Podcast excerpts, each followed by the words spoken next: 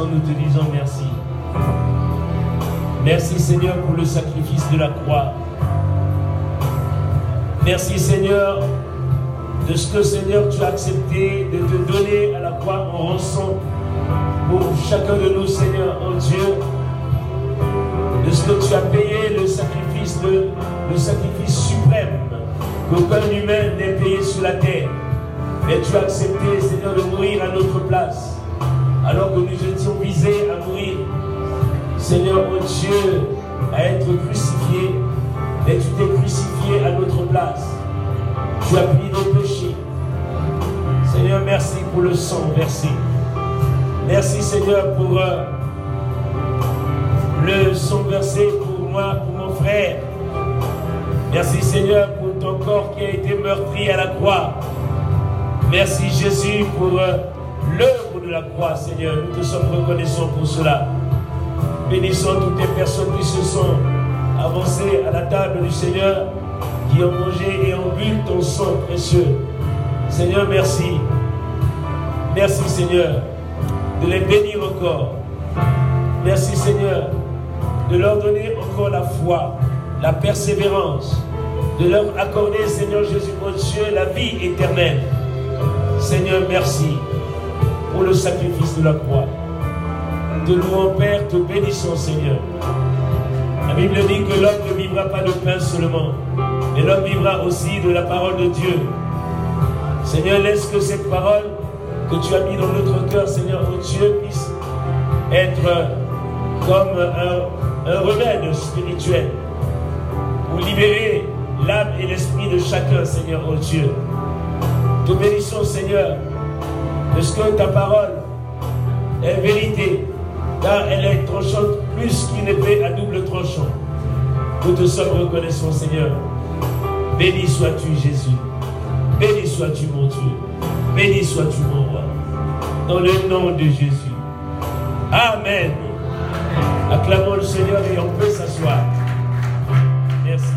Le thème de ce matin, pourquoi Jésus s'est fait chair, s'est fait homme Pourquoi Jésus s'est fait homme Nous allons continuer notre série de révélations sur la personne de Jésus. Amen. Pourquoi Jésus s'est fait homme? Nous allons lire la parole de Dieu dans 2 Corinthiens chapitre 4.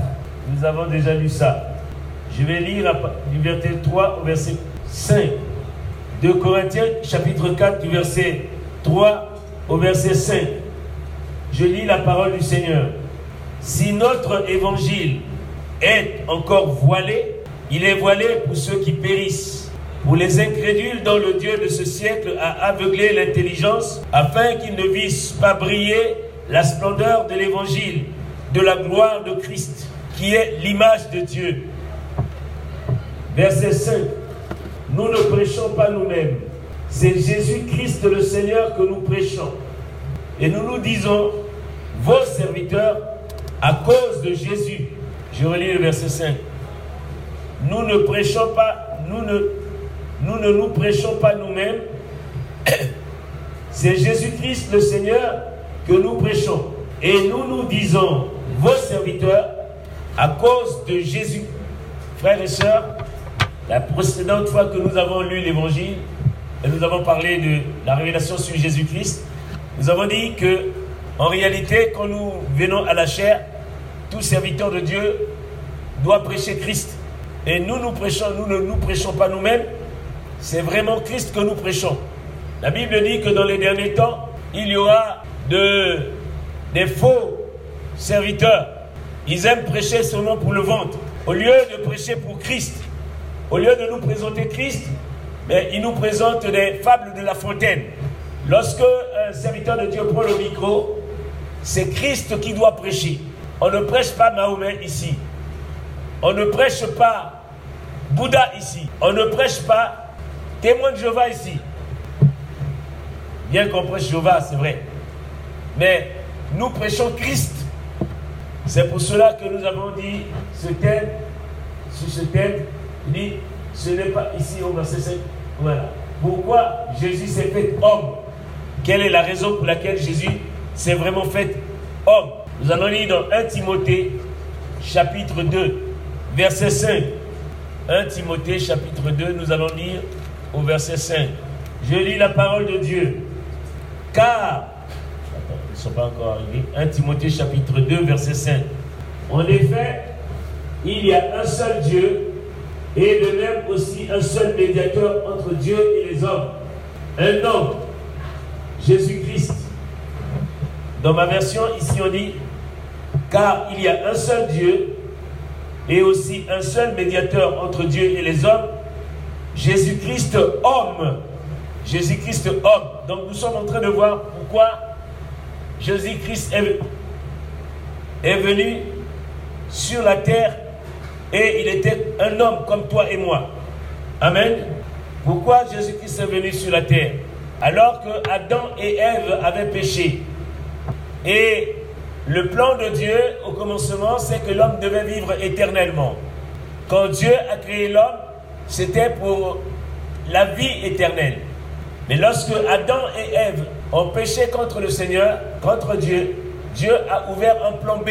Le plan B de Dieu, c'était comment faire pour acheter l'homme du péché d'Adam et de Ève. Le premier plan de Dieu avait connu une entorse. Le plan B de Dieu, c'est que quelqu'un devait venir se donner à la croix. Et à la précédente prédication, nous avons dit comment Abraham, Dieu a présenté à Abraham le sacrifice d'Isaac et que ce n'était pas ce sacrifice-là mais Abraham avait déjà reçu la révélation sur le sacrifice de Jésus, qu'un agneau, puisque après cela, Dieu avait vu que Abraham était un homme qui avait la crainte de Dieu. Et Dieu a dit que ce n'est pas le sacrifice d'Isaac qui était le sacrifice du rachat des péchés d'Adam et Ève. Mais il lui avait montré en vision comme quoi quelqu'un devait se sacrifier à la croix. Et il a fallu que la personne qui se sacrifie à la croix soit une personne d'une sainteté absolue. Isaac n'était pas saint absolument.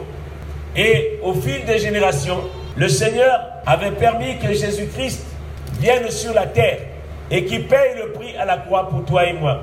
Dans l'Ancien Testament, comment il faisait Dans l'Ancien Testament, il faisait ceci. Ils avaient reçu la vision. Et c'est pour cela que les sacrificateurs de l'époque, les pasteurs de l'époque,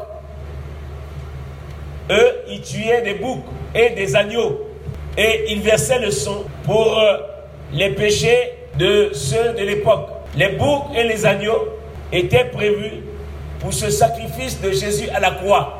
Mais c'était l'ombre des choses à venir.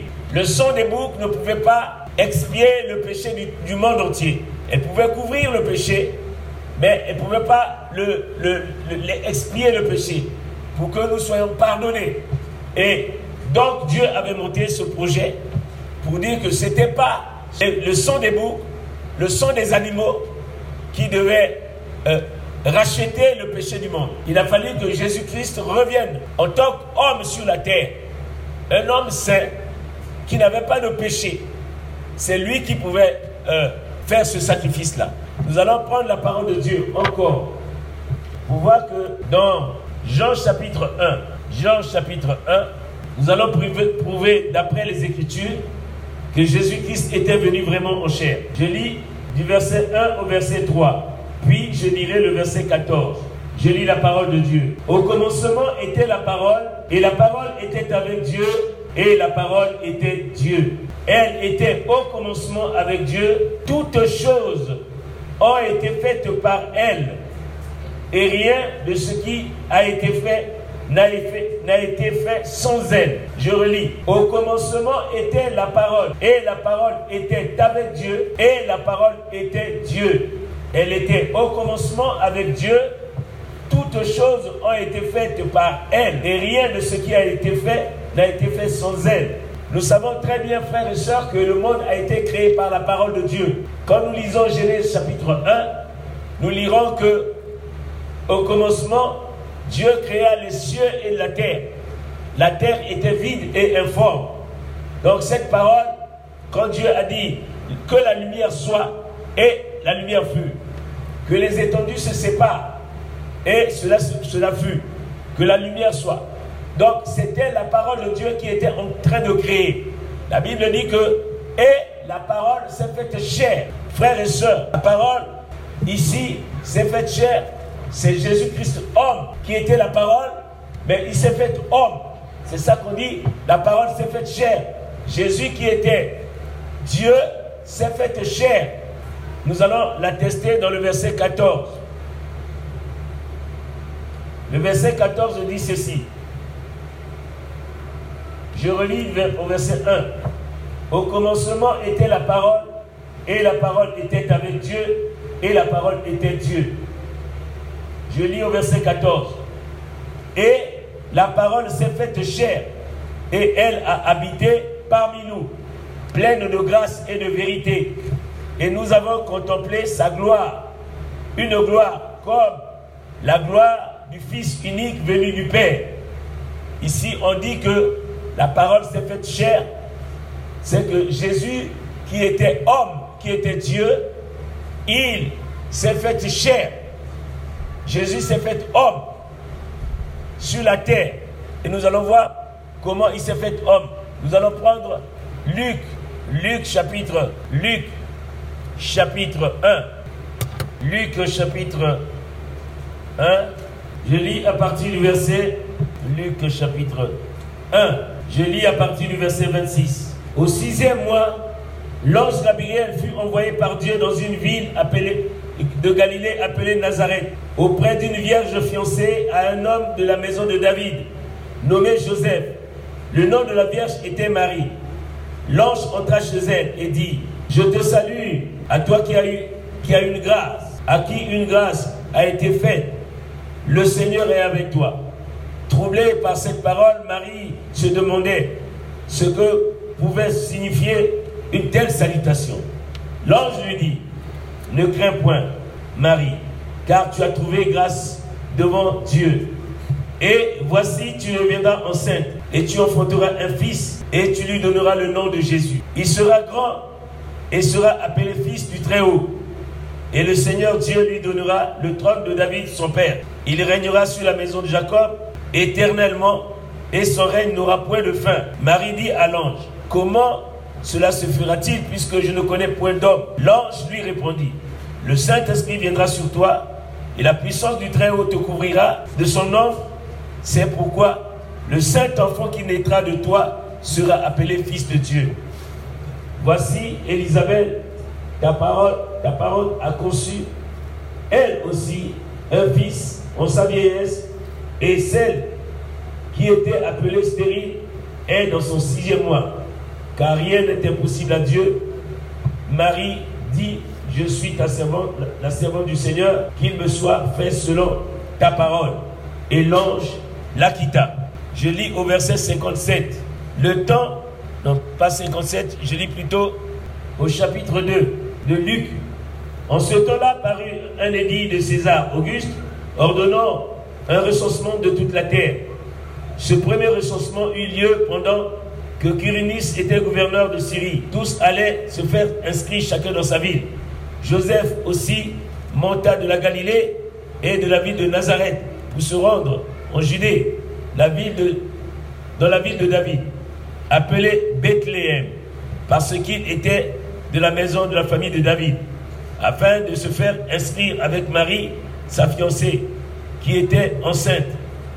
Pendant qu'ils étaient là, le temps où Marie devait accoucher arriva, et elle enfanta son fils premier-né, elle maillota et le coucha dans une crèche, parce qu'il n'y avait pas de place pour eux dans l'hôtellerie.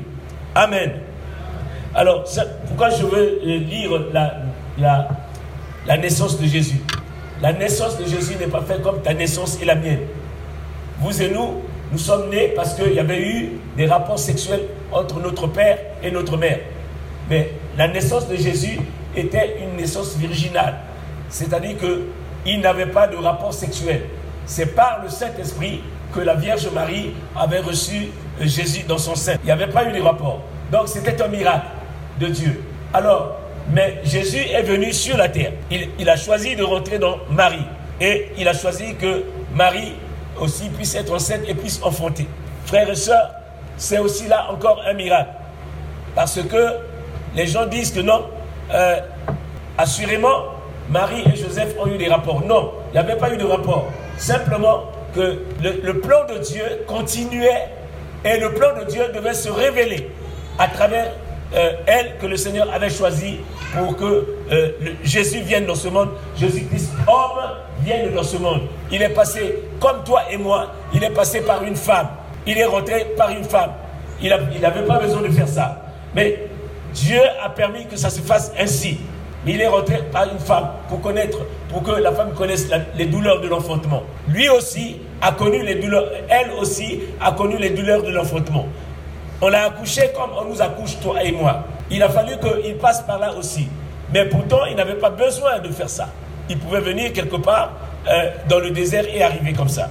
La naissance de Jésus a été connue et révélée.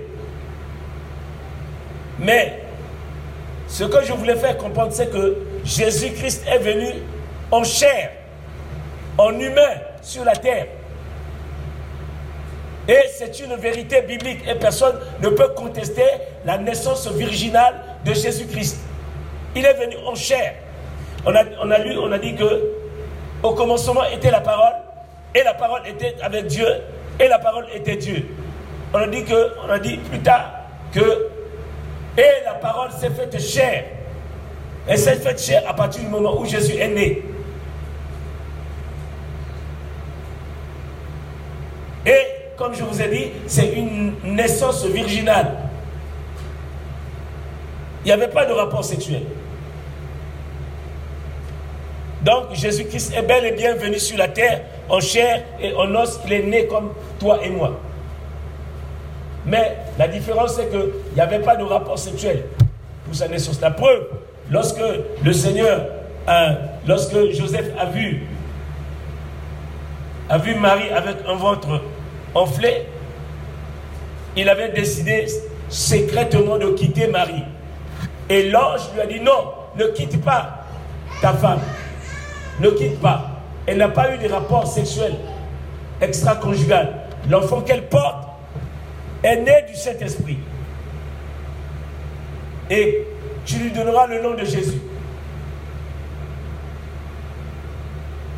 Donc, ça veut dire quoi? Ça veut dire que euh, Jésus, Christ est bel et bien venu en chair sur la terre et beaucoup d'hommes et de femmes nient aussi que Jésus-Christ était venu sur la terre.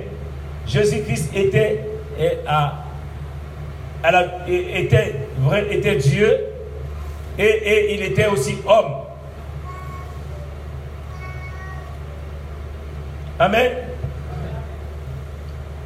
Alors, quel projet avait-il en tête lorsqu'il se fit homme? C'est ce que nous allons étudier maintenant, frères et sœurs. Nous avons vu que Jésus-Christ s'est fait chair.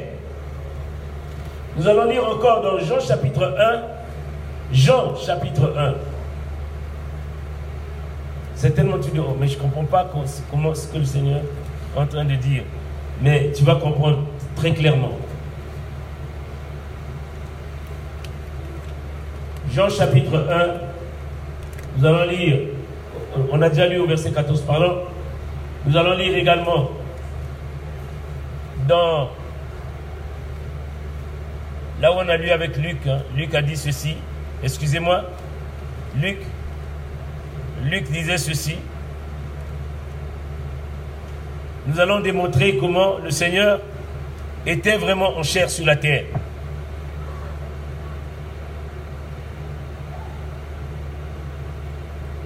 Alors,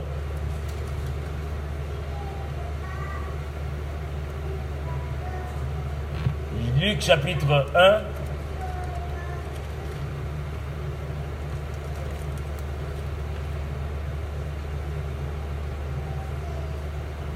On va prendre Luc chapitre 2, autant pour moi. Luc chapitre 2. On lit à partir du verset 48.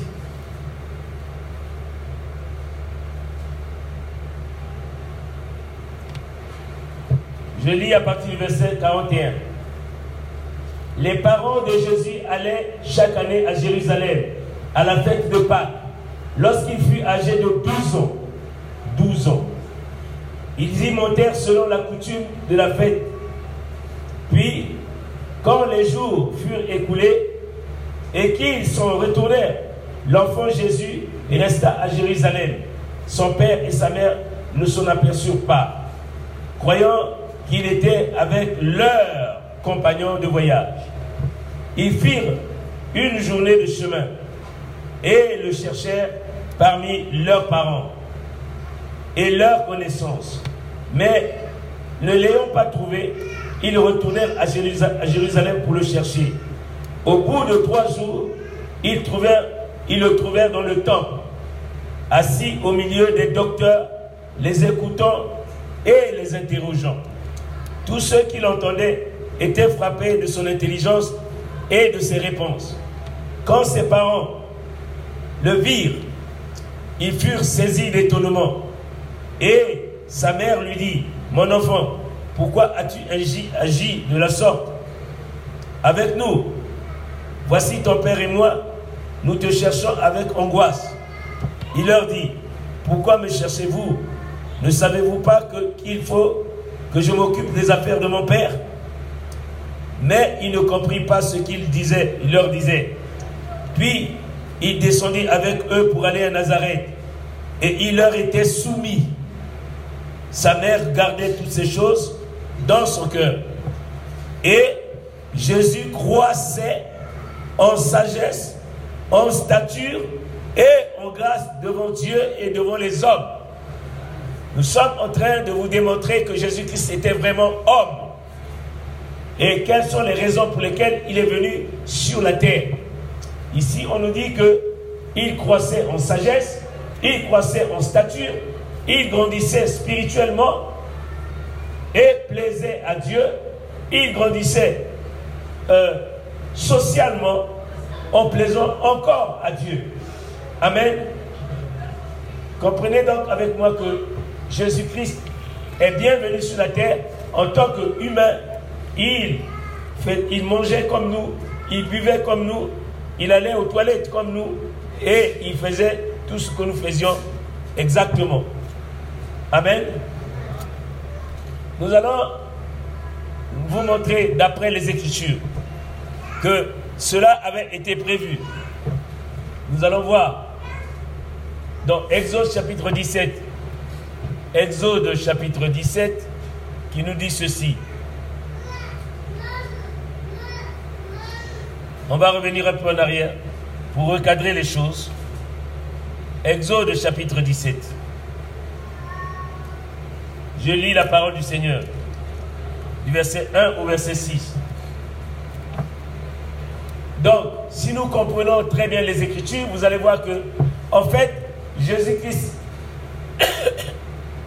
était à la fois homme et était à la fois Dieu et il était à la fois homme. Jésus-Christ était à la fois Dieu et à la fois homme. Il était totalement Dieu et, euh, et aussi physiquement totalement Dieu. Quand il était en chair, il était totalement Dieu. Quand il était au ciel, il était totalement Dieu. Quand il était dans le ventre de, de Marie, il était totalement Dieu. Je lis la parole de Dieu.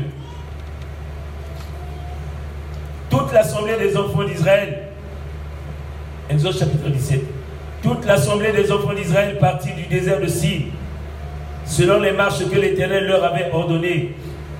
Et ils campèrent à Réphidim, où le peuple ne trouva point d'eau à boire. Alors le peuple chercha querelle à Moïse. Pardon? Alors le peuple chercha querelle à Moïse. Ils dirent, donnez-nous de l'eau à boire. Moïse leur répondit, pourquoi me cherchez-vous querelle? Pourquoi tentez-vous l'Éternel? Le peuple était là pressé par la soif et murmurait contre Moïse. Il disait, pourquoi nous as-tu fait monter hors d'Égypte pour me faire mourir de soif avec mes enfants et mes troupeaux? Moïse cria à l'Éternel en disant, que ferai-je à ce peuple? Encore un peu de temps, ils me lapideront. L'Éternel dit à Moïse, passe devant le peuple et prends avec toi les anciens d'Israël. Prends aussi dans ta main ta, ta verge avec laquelle tu as frappé le fleuve et marche. Voici, je, je me tiendrai devant toi sur le rocher d'Oreb. Tu frapperas le rocher et il en sortira de l'eau. Et le peuple boira. Et Moïse fit ainsi aux yeux des anciens d'Israël. Il donna ce lieu le nom de Massa et de Meriba parce que les enfants d'Israël avaient contesté et parce qu'ils avaient tenté l'Éternel en disant, l'Éternel n'est-il pas au milieu de nous ou n'est-il pas? Je ne sais pas si vous comprenez cette parole. Alors que les enfants d'Israël étaient dans le désert d'Égypte, ils sortaient d'Égypte pour aller vers la terre promise. Quand ils sont arrivés quelque part, ils ont eu soif. Ils ont commencé à dire à Moïse, Moïse, on était bien en Israël, en, Égypte, on buvait, on mangeait. Et on n'y manquait de rien. On n'avait pas soif. Tu nous amènes dans le désert alors que nous avons soif. Comment allons-nous faire pour boire de l'eau? Et Moïse s'est plaint à Dieu. Il dit, bientôt ils vont me tuer si tu ne viens pas au secours. Viens à mon secours. Et Dieu leur a dit, Dieu a dit à Moïse, prends les anciens d'Israël. Moi, je vais me faire rocher. Je me fais rocher et tu prends ton bâton avec quoi? Tu vas frapper l'eau. Quand tu frapperas sur le rocher, l'eau en sortira et les enfants d'Israël boiront. Alléluia. Alléluia. Nous sommes en train de démontrer que Jésus-Christ était vraiment homme mais était vraiment Dieu, totalement. Alors nous allons prendre Romains chapitre 10. Romains chapitre 10. Romains chapitre 10 nous dit ceci.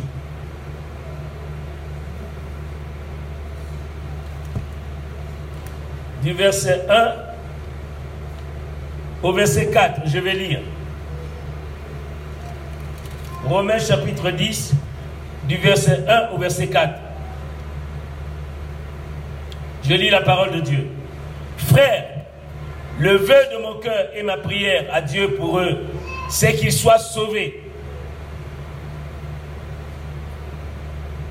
Je leur rends témoignage qu'ils ont du zèle pour Dieu, mais sans intelligence.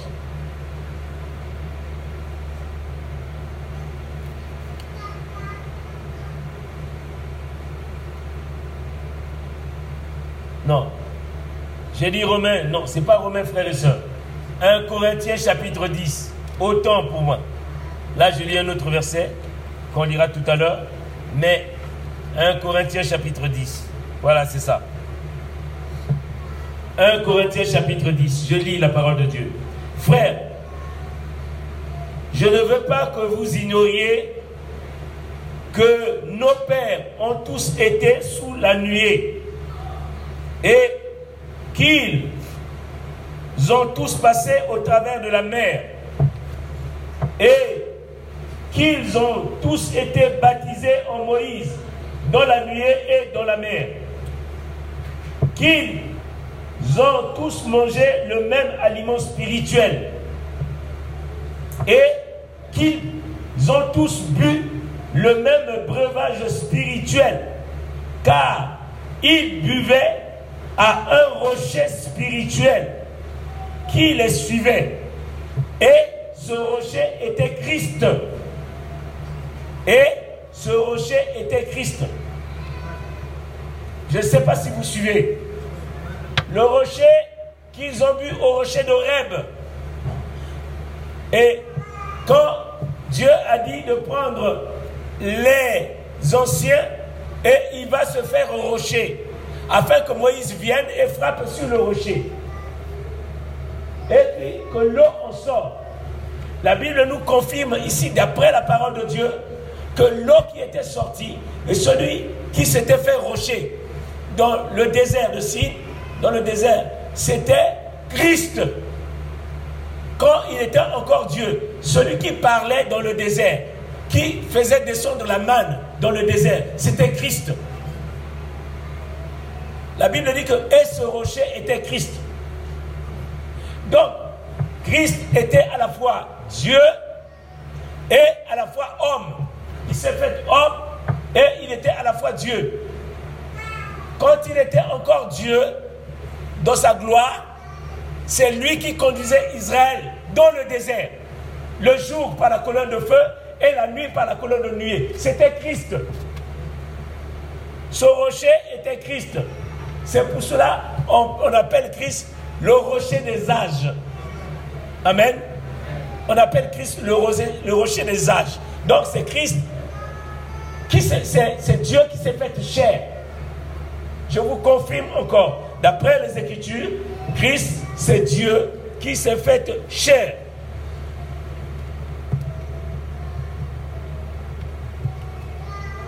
Amen. Nous allons prendre Genèse chapitre 14. Genèse chapitre 14. Genèse chapitre 14.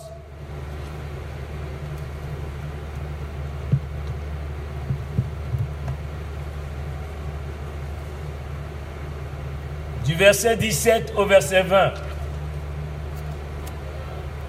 Je lis la parole du Seigneur. Je lis la parole du Seigneur.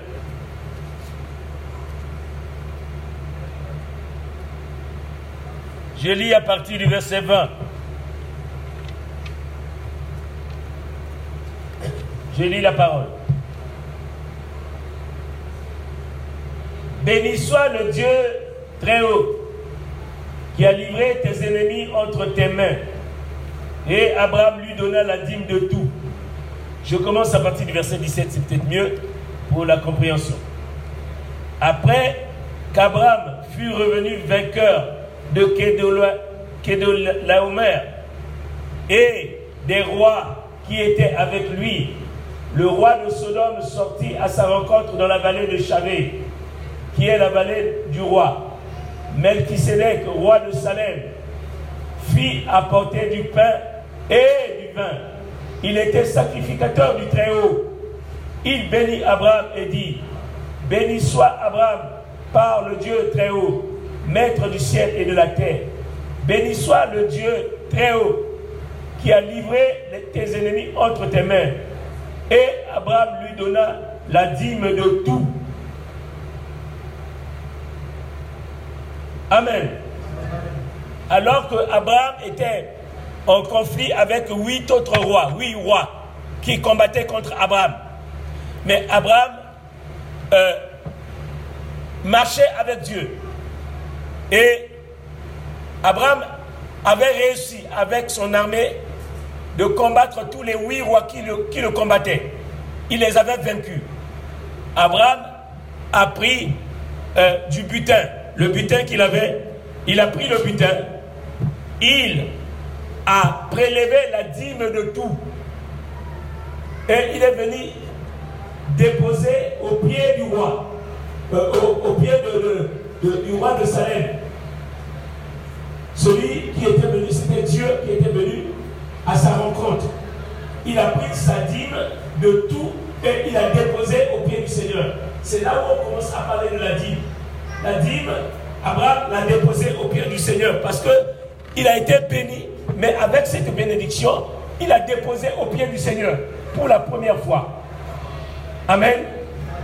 Alors, nous sommes en train de vous démontrer que Jésus-Christ est à la fois totalement Dieu et totalement homme. Donc, étant homme, il était vraiment Dieu. Étant Dieu, il était totalement Dieu. Amen. Nous allons prendre Hébreu chapitre 7. Hébreu chapitre 7.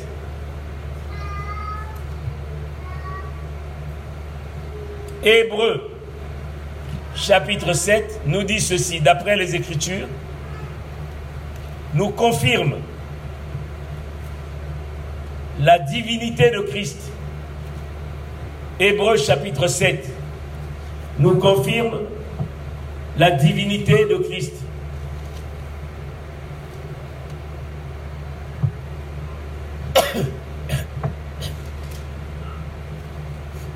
Je lis la parole de Dieu dans Hébreu chapitre 7.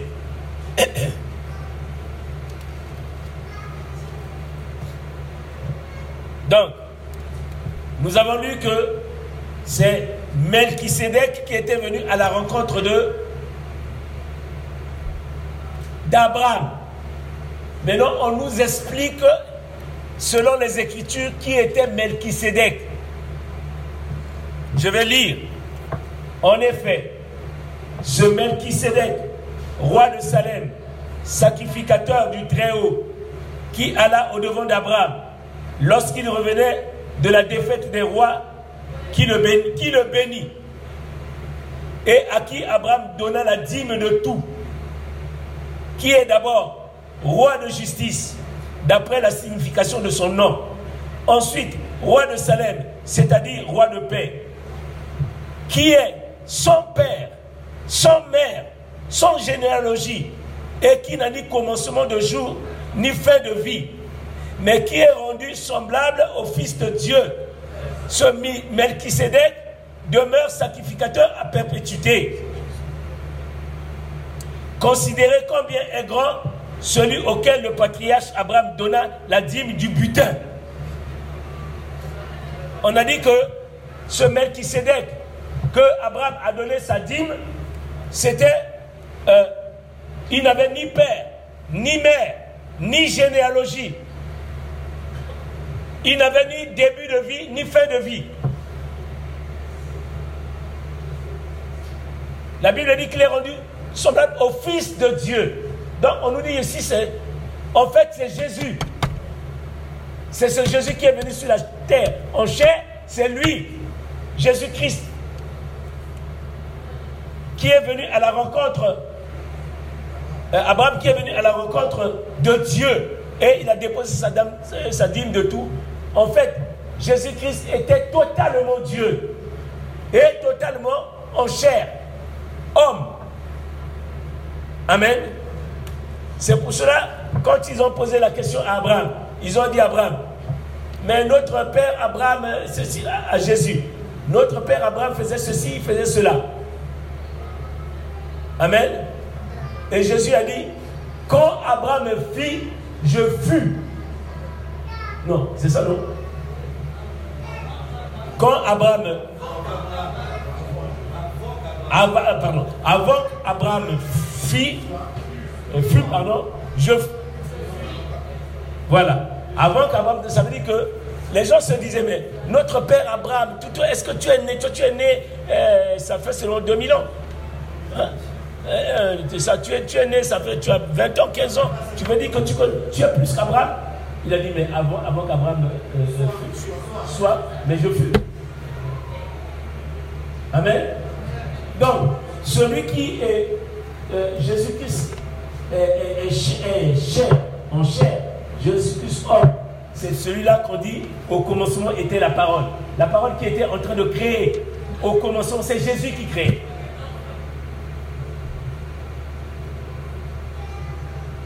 C'est Jésus qui créait. Qui, quand on dit que, la terre soit, c'est Jésus qui créait. Quand on dit que le, le, la lumière se sépare avec les ténèbres, c'est Jésus qui créait. Amen. Donc, Jésus-Christ homme, nous sommes en train de voir les raisons pour lesquelles le Seigneur euh, était venu dans ce monde en chair et en os.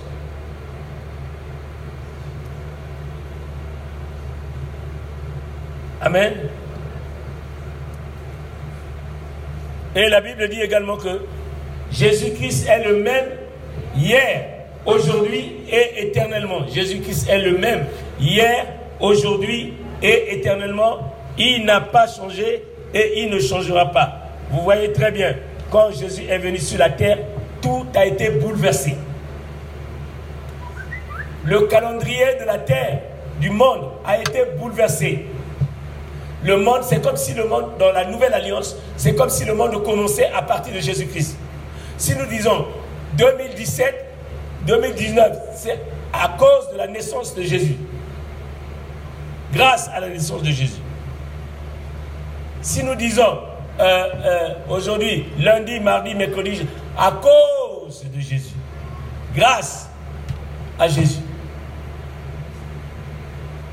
Si aujourd'hui on compte les heures, les, les, heures, les, les minutes, c'est parce que Jésus était venu dans ce monde.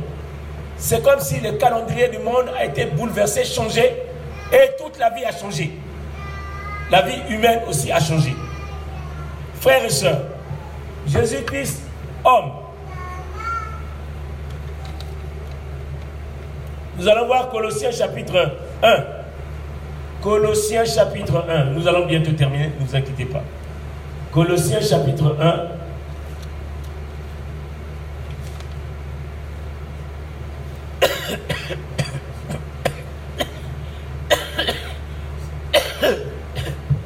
pour moi. Colossiens chapitre 1.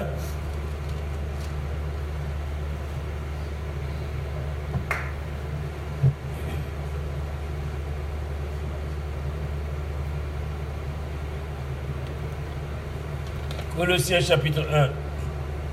Je lis à partir du verset 16.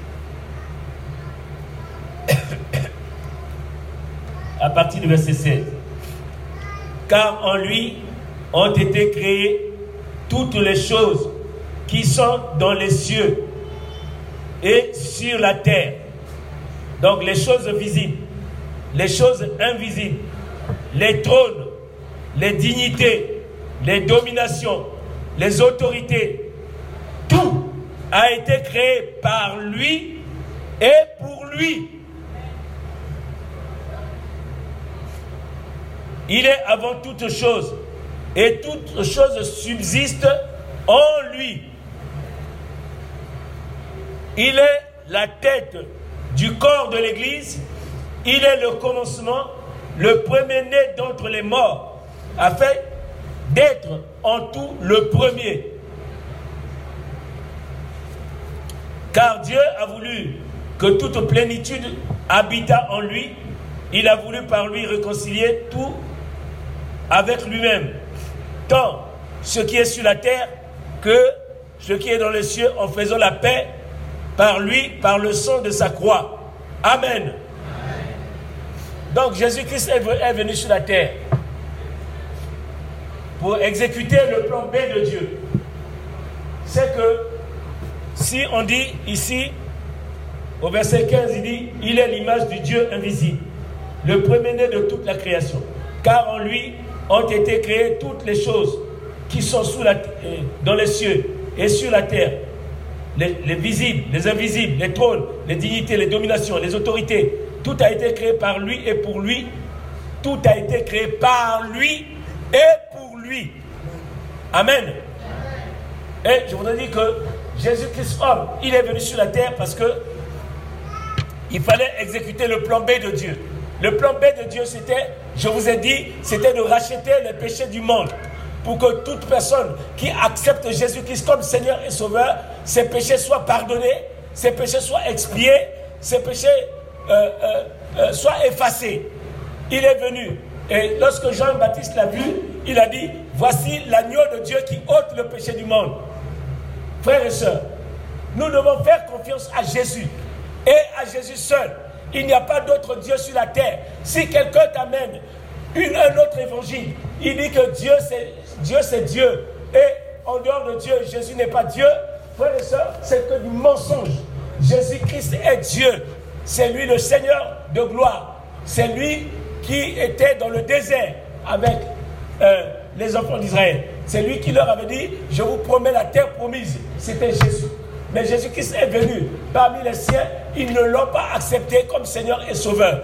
Beaucoup l'ont rejeté, beaucoup l'ont renié. Ils ont crucifié le Fils de gloire, alors qu'il n'avait rien commis, ni faute, ni transgression, ni quoi que ce soit. Il n'avait rien commis, il n'a fait que du bien.